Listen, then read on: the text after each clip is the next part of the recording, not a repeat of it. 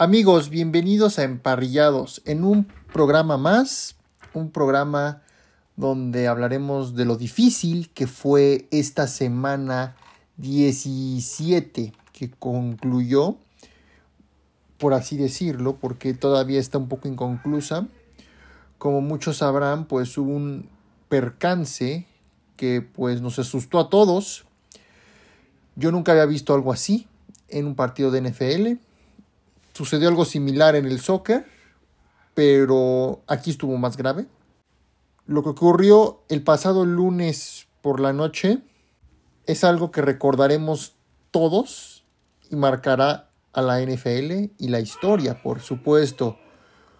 Como muchos sabrán, el safety Damar Hamlin se desvaneció en el campo. Y pues un momento de susto, terror, pánico entre los asistentes, entre sus compañeros, el staff de cocheo, los árbitros, los jugadores de Cincinnati, los coaches de Cincinnati, el público, en fin, todos nos llevamos un susto. Los comentaristas, tanto Troy Aikman, Joe Buck, Lalo Varela, Pablo Viruega, John Sutcliffe, en fin, todos la reacción fue de miedo de que nunca se había visto algo así en un campo de NFL. ¿Qué sucedió? Ya todos habrán sabido que Damar Hamlin, safety, taclea a Joe Mixon de los Bengals, se levanta, tres segundos después cae así como un costal, como algo que no tuviera, no sé, es, que no, no lo quiero decir de que suene ofensivo, pero cayó como si no fuera nada, o sea, como si cuando tiras un, muñeco de peluche, así que algo que no tiene vida, por así decirlo, que suena muy feo, pero así es como cayó Damar, Damar Hamlin, y, y, se ve horrible esa imagen, es horrible. Muchos pensamos que había sido un golpe en el esternón, y no soy doctor, pero pues sí un golpe en el esternón es bastante brutal, pero no, no fue eso, fue simplemente un paro cardiopulmonar yo, miren, yo no soy doctor, obviamente. Simplemente soy un simple comunicador de la NFL. Y aparte soy diseñador gráfico, por cierto, para los que no me conocen. O para los que sí, pues bueno. Pero obviamente la NFL me apasiona. He visto a lo largo de todos los años que he visto NFL, desde que tenía 10 años, 9 años, que fue cuando descubrí la NFL, con ese Super Bowl entre Pittsburgh y Seattle. Nunca había visto algo así. Así tan dramático, tan tanto miedo. Esa es la palabra, que no vi tanto miedo en un campo. Sí, obviamente, luego hemos visto golpazos así que dices, híjole, hombre. Pero pues, salían ya como que reaccionando y ya medio del golpazo. Y ya después eh, los sacaban tanto en el carrito de desgracias como en pues, cargándolo, ¿no? Simplemente y salían con el pulgar arriba. Esta vez no. No es la primera vez que entra una ambulancia al campo. La vez pasada igual en el Bills contra... El de la semana, no recuerdo contra quién fue, igual fue con los Bills. Fue Bills contra Titans, que igual en la semana 2 entró una ambulancia. Y aquí fue cuando de un golpe se llevaron a, a Dane Jackson, el cornerback de los Bills, porque igual fue una conmoción al parecer, no respondían, pero no, no es lo mismo a como lo que vimos el pasado lunes. Adamar Hamlin lo tuvieron que reanimar dos veces, eso es lo que dice su tío. Pero ver reanimar a alguien así como hemos visto en películas, series de que dicen despejen y están tratando de salvarle la vida a alguien Ver eso, imagínense, en un campo de, fútbol americano es horrible. O sea, no me imagino lo que pasó Josh Allen, Dix, o sea, todos, Sean McDermott, o sea, la, cara de, de, Josh Allen lo dice todo. Josh Allen estaba preocupado, estaba triste. Stephon Dix estaba llorando. McDermott también estaba viendo a ver qué hacía la familia de, de Hamlin queriendo pasar al campo a verlo todos en un círculo para que no se vieran estas imágenes horribles. No me imagino igual la cara de susto que han de tener los fanáticos que asistieron a ese partido. Tanto en cadena norteamericana como en cadena de México o en ESPN Latinoamérica, a cada rato era comerciales, comerciales, comerciales. Y si acaso pasaban a los comentaristas, a Pablo Viruega y a Ciro, pero no es Ciro es Lalo, Lalo Varela y a Pablo Viruega y a, John, y a John Sutcliffe viendo qué era lo que estaba pasando. John Sutcliffe había dicho que ese, ese campo de americano, que es el estadio de los Beatles, le trae muy malos recuerdos. Muy malos recuerdos, ya que ahí también ha pasado otros percances en ese campo. Me recuerdo igual uno que fue en un partido de Wild Card del 2015, temporada 2015-2016, donde a este mm, Antonio Brown fue esa vez. Le dan un golpazo que pues ahí fue donde yo creo que le reacomodaron todas las ideas y por eso está como está hoy en día Antonio Brown pero también fue un golpazo. Ahí también fue una de las donde conmocionaron a, a Tua Tagovailoa, que, que le quedaron así todos los, los dedos pues, como queriendo, así chuecos, por así decirlo, porque no sé cómo decirlo, pero así todo, todo rígido, que fue lo que vimos también unas imágenes horribles con lo de Tua Tagovailoa, que volvió a entrar al, protocolo de conmociones. Y también ahí sucedió la lesión de, de Shazer, que fue de los Pittsburgh Steelers, dos de los Steelers, que era cuando Antonio estaba, y la de Shazer, que son imágenes aterradoras que no nos gusta ver en, en, el deporte. Y pues no hay nada más que decir, simplemente que esto es horrible. Como repito, no soy doctor, pero les voy a contar un poco de mí. Yo cuando nací, le dijeron a, mis papás que yo había nacido con un soplo y obviamente a mí me dijeron que yo no podía hacer deporte de contacto, tanto fútbol americano, taekwondo, karate, boxeo, etc. ¿Por qué? Porque esto me podría pasar. Si es que me dan un golpe en el pecho, en el corazón, justamente me podría suceder un paro cardíaco o un ataque al corazón. Un paro más bien cardiopulmonar, como lo que fue lo que le pasó a, a Hamlin y pues no sé si, si Hamlin padezca del corazón o, o simplemente este pues no sabemos, digo, no soy doctor, pero si hay un mal alimenticio, no sé, no sé qué le haya pasado a su corazón, pero el problema es que desgraciadamente sufrió un paro cardíaco, cardiopulmonar más bien, en, en el campo. Fueron, como dije, minutos y de, de mucho miedo se tardaron casi 35 minutos en sacarlo del campo. Y pues simplemente se lo llevaron a la ambulancia. Y lo que muchos vimos con cara de miedo, obviamente el partido no debía seguir. No debía seguir. Y, la NFL o no, sé quién, acá es lo que estaba leyendo, que le estaban dando 5 minutos que se relajaran o algo así, por así decirlo, que se tomaran un break para despejarse y después calentar y regresar al partido. Obviamente su cabeza no estaba para eso. No estaba. Lo primero que importaba era la salud de, de, de O sea, esto era terror, miedo y obviamente los Bills no iban a estar concentrados en este partido. Ni los Bills ni Cincinnati. Y obviamente lo que pasó fue que tanto los coaches como Sean McDermott como Zach Taylor pues dijeron, ¿saben qué? Que se suspende el partido. O sea, primero lo habían suspendido por cierto tiempo. Y después se pospuso. Y así es como sigue. El partido sigue pospuesto. Y se pensaba que hoy se iba a jugar, pero no. Y pues, después todas las cámaras y reflectores se fueron hacia el hospital y a ver cómo seguía Namar Hamlin. Hoy, que es miércoles 4 de enero del 2023. Qué forma de empezar el año. Con el actor también Jeremy Renner, que muchos lo conoceremos por, por Hawkeye de los Avengers y Misión Imposible, que tuvo un accidente igual con una, con una máquina para quitar nieve. Y al otro día Damar Hamlin con un paro cardiopulmonar. Pues esta, esta es la manera que no queríamos empezar el 2023. Si no, ojalá y aquí... Pero todo está saliendo bien está dando la vuelta a la página. Tanto Renner como Hamlin ya están mejor. Renner ya lo operaron y todo. Pero bueno, no nos queremos meter en, en temas de espectáculos.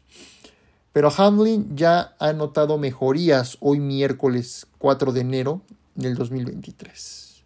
Porque cuando se llevan a Hamlin, lo llevan entubado porque no podía respirar. No podía respirar por sí mismo. Y fue entubado y al día de hoy, pues gracias a Dios, Damar Hamlin ya puede respirar por su propia cuenta. Que ojo, sigue en estado crítico, pero ya se está viendo una mejoría en la salud de Damar Hamlin. Pasando otra noticia también triste y lamentable, pues murió Uke Na exjugador de los Jacksonville Jaguars, a los 38 años. El propietario del equipo de la NFL informó que la noticia de la muerte del exjugador ofensivo jugó por siete temporadas con los Jaguars y lo seleccionaron en el draft del 2007. Por medio de redes sociales, Tony Cahan, propietario de la franquicia de los emparrillados de la NFL, anunció el deceso del exjugador. Nawari perdió la vida en, en, la casa de su esposa en Indiana el pasado viernes 30 de diciembre de 2022, a donde se dirigió a pasar las festividades de Año Nuevo, según informes de Lafayette Journal y Courier y el Departamento de Policía de West Lafayette. Pues desgraciadamente también cerramos el año con esta triste noticia. En fin, para cerrar esta parte, pues solamente nos queda esperar a que Darmar Hamlin se ha dado de alta. Obviamente sigue internado en la unidad de cuidados intensivos en estado crítico, con signos de mejoría observados ayer y durante la noche. Se espera que siga en cuidados intensivos mientras el equipo médico sigue tratándolo. En fin, pues seguiremos orando por la salud de Damar Hamlin y pues en espera de qué es lo que sucede para el partido entre Cincinnati y Buffalo, porque obviamente la salud es primero, sí, obviamente, pero ya gracias a Dios ha estado mejorando Hamlin. Obviamente Hamlin no va a jugar ni los playoffs, pero siento que hay una injusticia en esta parte porque obviamente Cincinnati y Buffalo están jugando el primer lugar de la conferencia americana para playoffs y pues le estás quitando un partido. Aquí hay de dos sopas. O Cincinnati se lleva la victoria porque iban 7-3 cuando sucedió este percance. O pues reanudar. Simplemente porque si, si, si dicen que no se va a jugar el juego y que está perdido, pues le están dando el primer lugar a Kansas City como, como el primer lugar de la conferencia americana. Pero en fin, eh, veremos qué es lo que más adelante informa la NFL. Y después también en otras noticias, los Jaguars firman al a la cerrada defensivo veterano Taco Charlton. Y ahora estará de los Steelers a los Jaguars pues el head coach también de los Titans, Mike Brable, confirmó que George Dobbs como será el coreback titular para el último partido de la temporada contra los Jaguars. Uf, la tienen muy difícil. Es un partido que se están arriesgando el pellejo en playoffs. El linebacker de los Seahawks, Jordi Brooks, sufrió una lesión en la rodilla en el partido contra los Jets y requerirá cirugía y se espera que esté fuera seis meses. Obviamente fuera por todo lo que queda si es que los Seahawks pasan a los playoffs. Y por último, los Dolphins firman al coreback veterano Mike Glennon de los Giants a los Dolphins.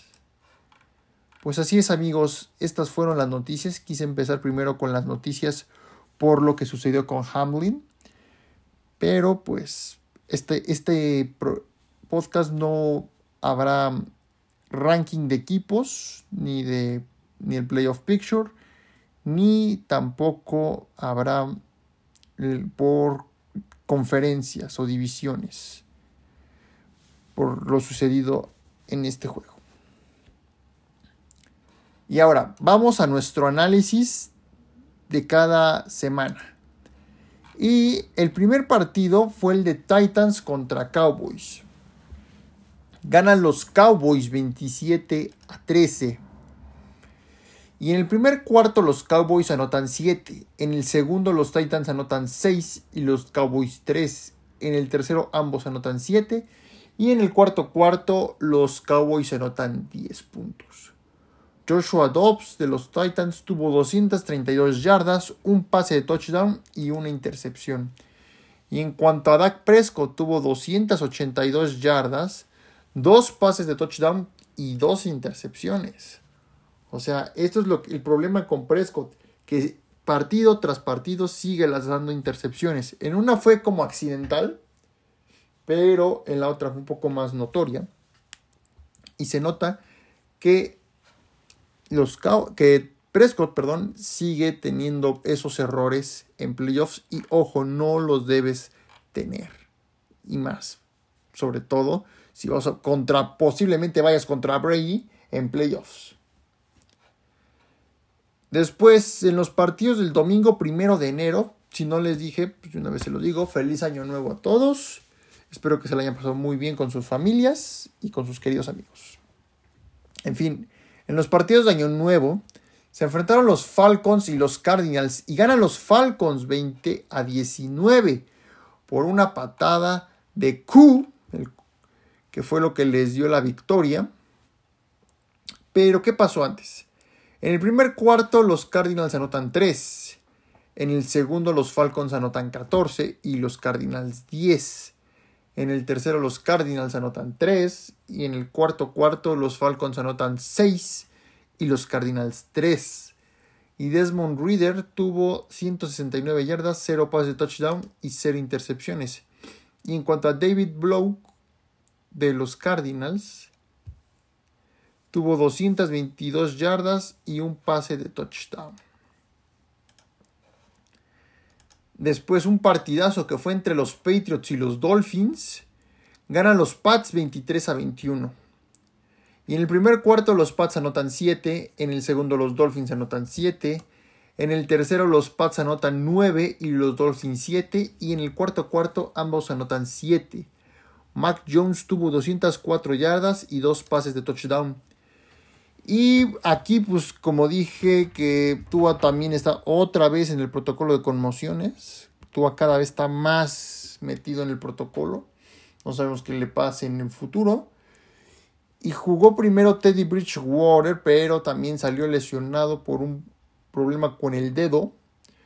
Y Bridgewater al principio tuvo 161 yardas, un pase de touchdown y una intercepción.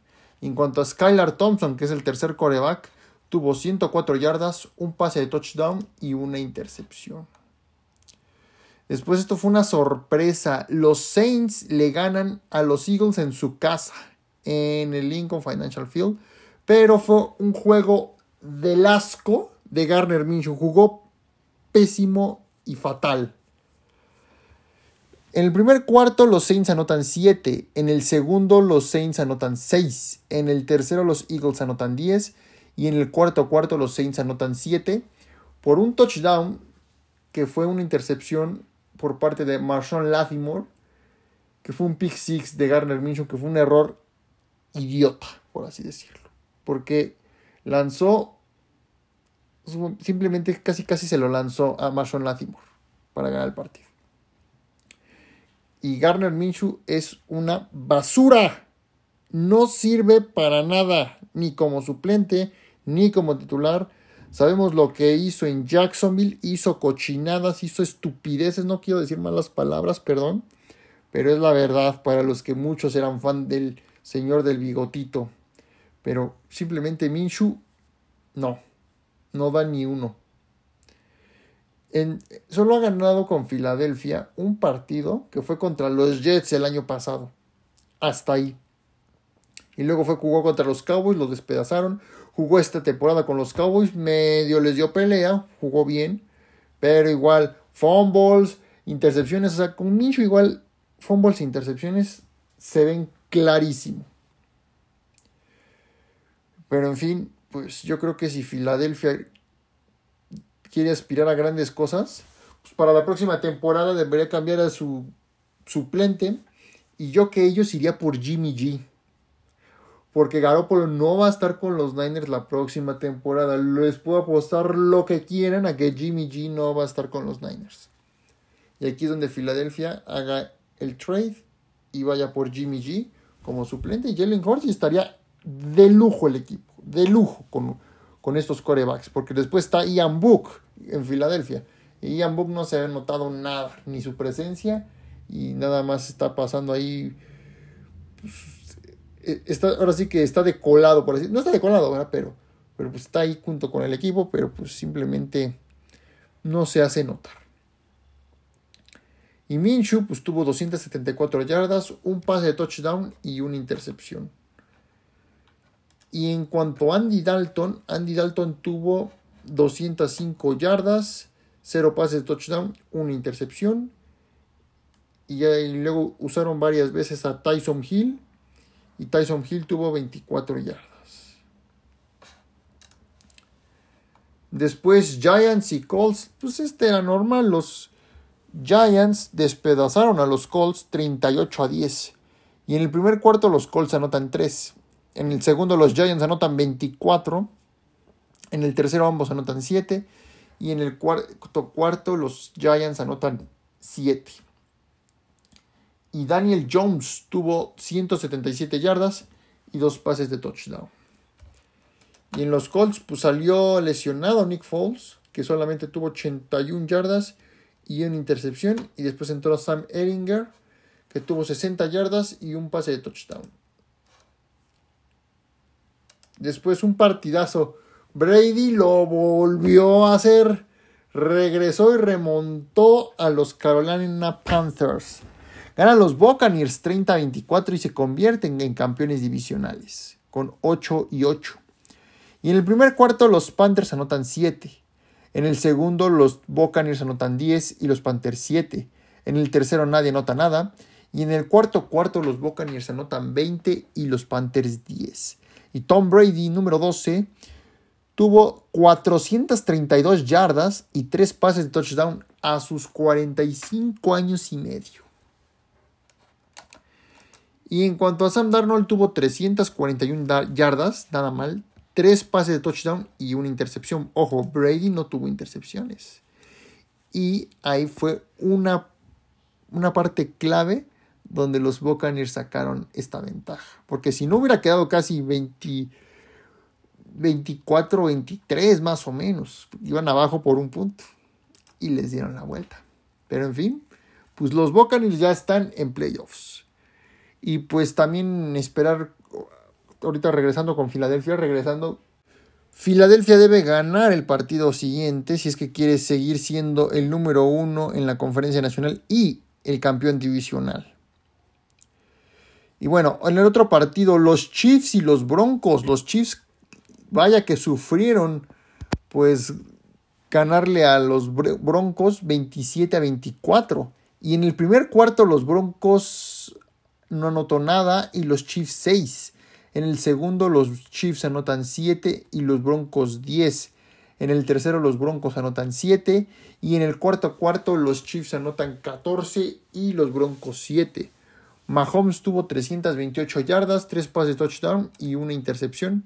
En cuanto a Wilson, Wilson tuvo 222 yardas, un pase de touchdown y una intercepción. Después los Lions regresaron y regresaron muy fuertes tras la derrota de la semana pasada, despedazando a los Osos de Chicago 41 a 10. Y en el primer cuarto los Lions anotan 7 y los Bears 10. En el segundo los Lions anotan 17, en el tercero los Lions anotan 14 y en el cuarto cuarto los Lions nada más anotaron 3 puntos. Y Jared Goff tuvo 255 yardas y 3 pases de touchdown muy buenos números de Goff. Luego entró Nate Sotfeld y ya no hizo nada. Y Justin Fields tuvo 75 yardas, un pase de touchdown y una intercepción muy escaso y muy, muy mediocre, por así decirlo, por parte de Fields. Después los Commanders que tenían un puesto en playoffs ya no lo tienen, ya están eliminados oficialmente los Commanders. Y los Giants pues sí aseguraron con esa victoria su pase a playoffs desde 2016 que no van a los playoffs los, los gigantes. Pero los Commanders ya se quedaron eliminados.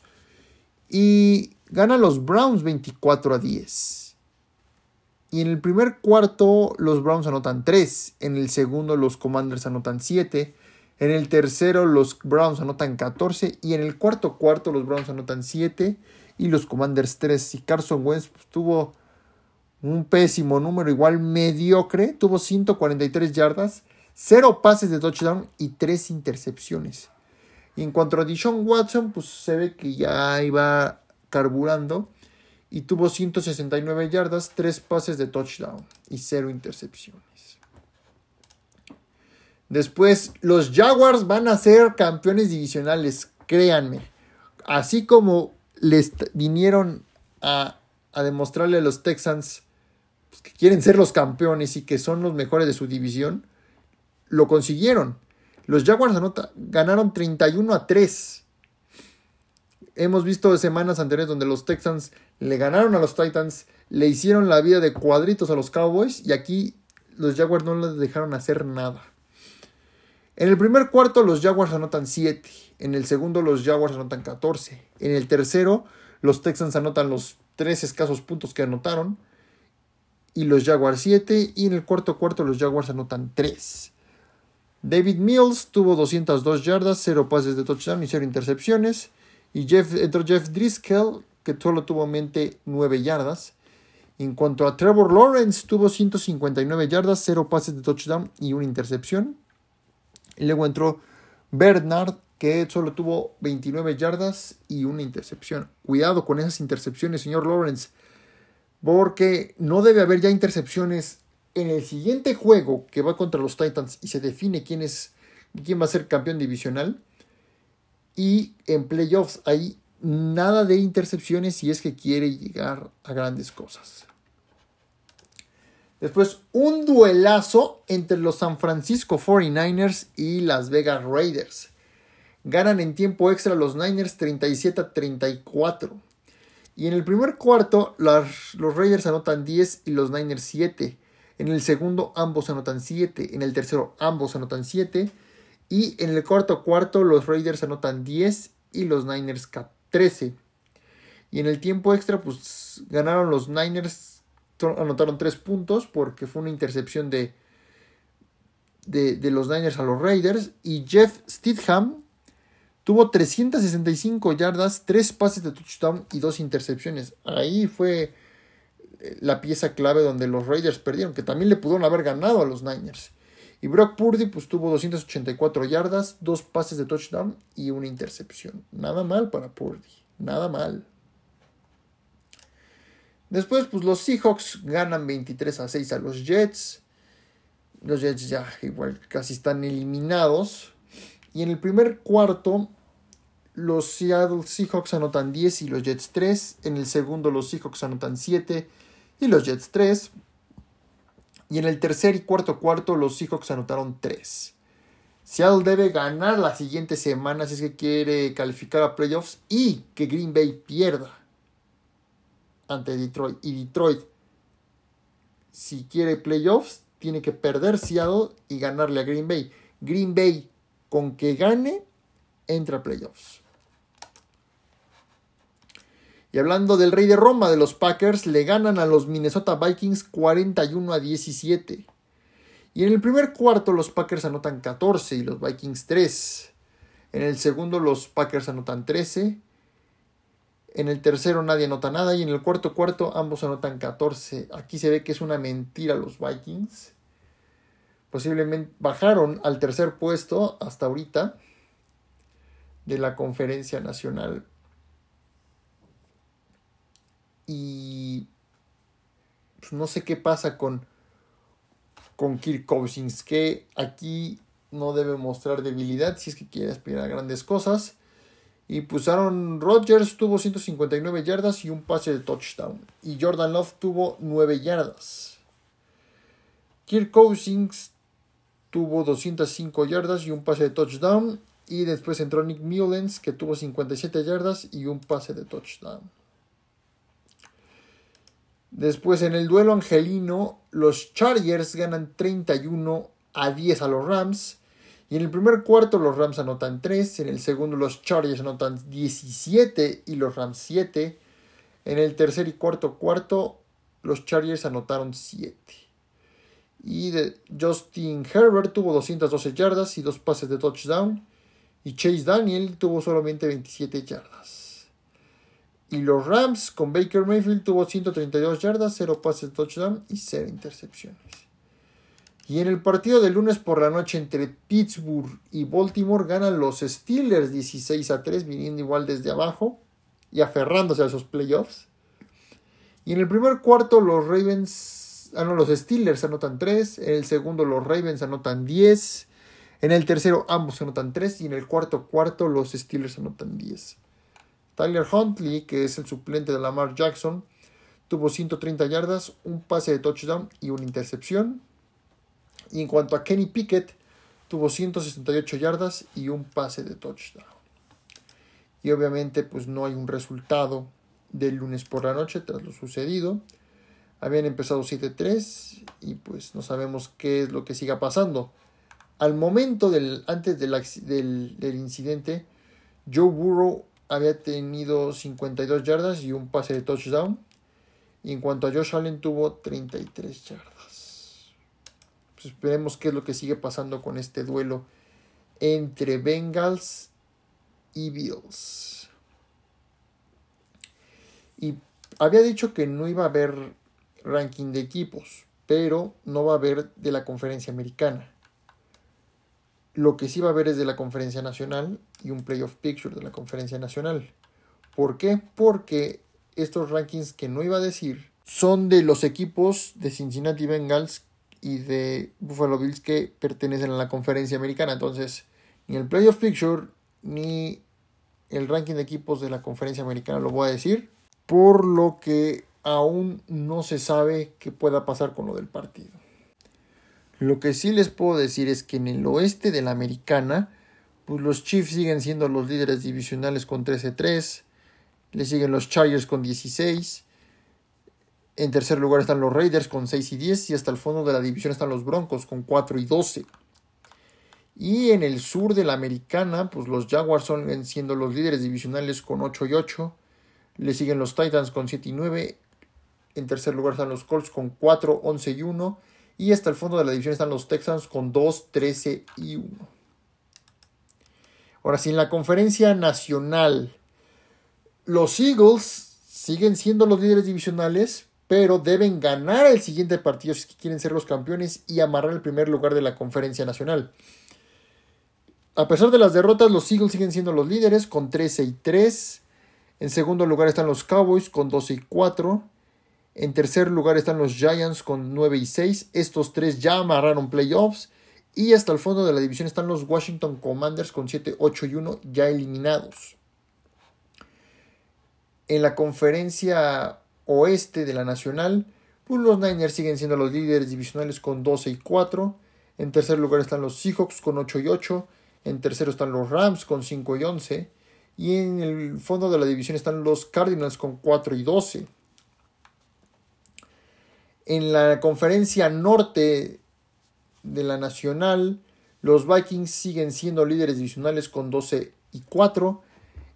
Eh, en segundo lugar están los Lions con 8 y 8. En tercero están los Packers con 8 y 8 pisándole los talones. Aquí el que gane el próximo partido entra a playoffs. Y hasta el fondo de la división pues están los Bears con 3 y 13. Pasamos a la conferencia sur, que es la más débil de esta división. Y pues los Buccaneers ya son campeones divisionales con 8 y 8, ya tienen su lugar en playoffs. Y todos ya están eliminados. Los Saints, los Panthers y los Falcons. Los Saints están en segundo con 7 y 9. En tercero están los Panthers con 6 y 10. Y hasta el fondo de la división están los Falcons con 6 y 10. Y por último, el Playoff Picture de la Conferencia Nacional solamente. Y en primer lugar, el que jugaría la ronda divisional pues serían los Eagles, que tienen, siguen siendo el primer lugar. En segundo, ahora son los Niners. En tercero están los Vikings. En cuarto, los Buccaneers. En quinto, los Cowboys. En sexto, los Giants. Y hasta el momento, en séptimo están los Seahawks. ¿Y cómo quedaría? Los juegos de Wild Card. Iría Seattle contra los Niners, un juego divisional en playoffs. Después serían los Giants contra los Vikings. Y por último serían los Cowboys contra los Buccaneers. Y para terminar, amigos, los pronósticos de MVP y de head coach. Como head coach, pues sigo quedándome con Sean McDermott, posiblemente Andy Reid, y tal vez Zach Taylor de los Cincinnati Bengals. Y en la nacional es donde hay más. Podría ser Brian Dable de los Giants. Podría ser Nick Siriani de los Eagles. Podría ser Dan Campbell de los Detroit Lions. O también podría ser Kevin O'Connell de los Minnesota Vikings. Así es, queridos amigos, esto fue Emparrillados, un programa especial y dedicado obviamente a Damar Hamlin, deseándole una pronta recuperación. Y no olviden darle like al podcast en Spotify y Apple Podcast y seguirnos en nuestra página de Instagram que es emparrilla-número 2. Gracias amigos y nos veremos la próxima en nuestra última semana de temporada regular. Gracias y deseándoles que sigan teniendo un gran año 2023 y feliz Día de Reyes, por cierto.